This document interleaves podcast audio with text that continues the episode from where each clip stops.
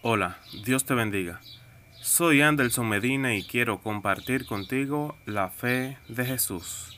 En esta ocasión la lección número 5, titulada Lo que la Biblia enseña acerca de las señales de la venida de Cristo. Primera pregunta. ¿Qué preguntaron los discípulos a Jesús?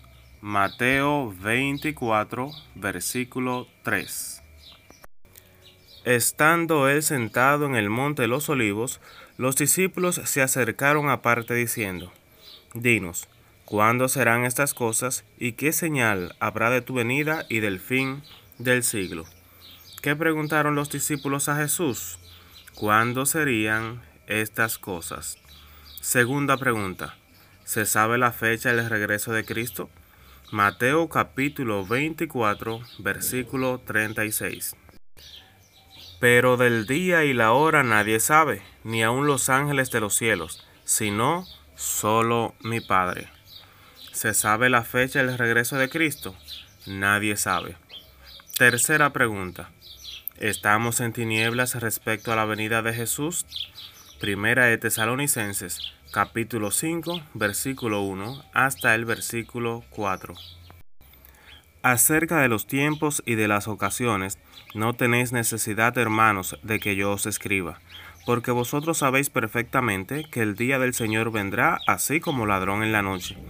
Cuando digan paz y seguridad, entonces vendrá sobre ellos destrucción repentina, como los dolores de la mujer encinta, y no escaparán.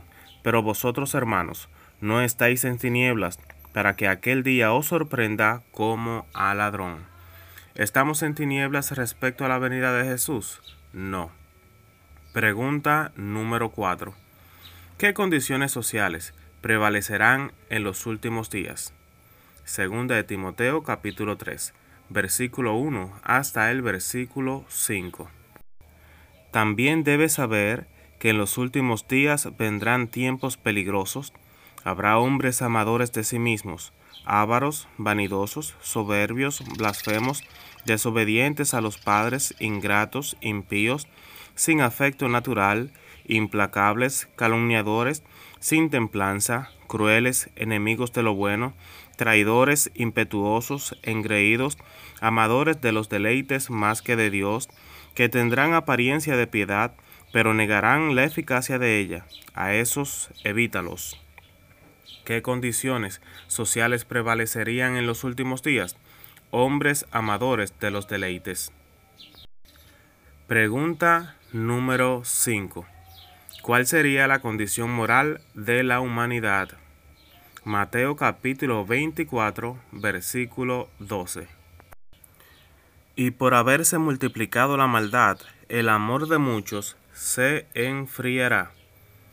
¿Cuál sería la condición moral de la humanidad? La maldad se multiplicaría.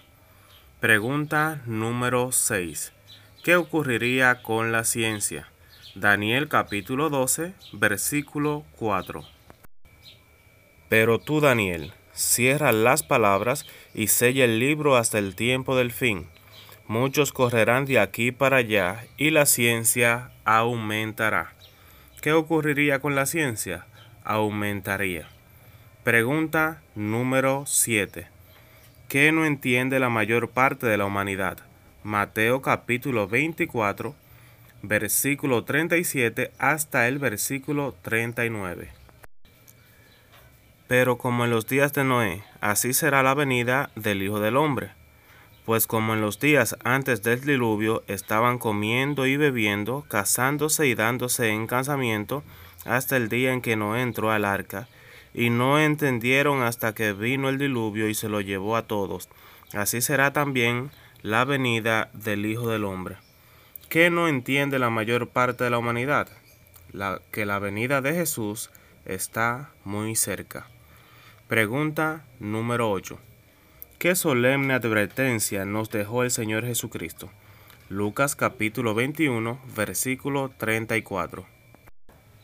Mirad también por vosotros mismos, que vuestros corazones no se carguen de glotonería y de embriaguez y de la preocupación de esta vida, y venga de repente sobre vosotros aquel día.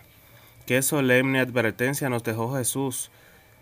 No nos carguemos con los afanes de esta vida. Después de haber respondido cada una de estas preguntas, ¿qué debes hacer? Estar atento a las señales de los tiempos.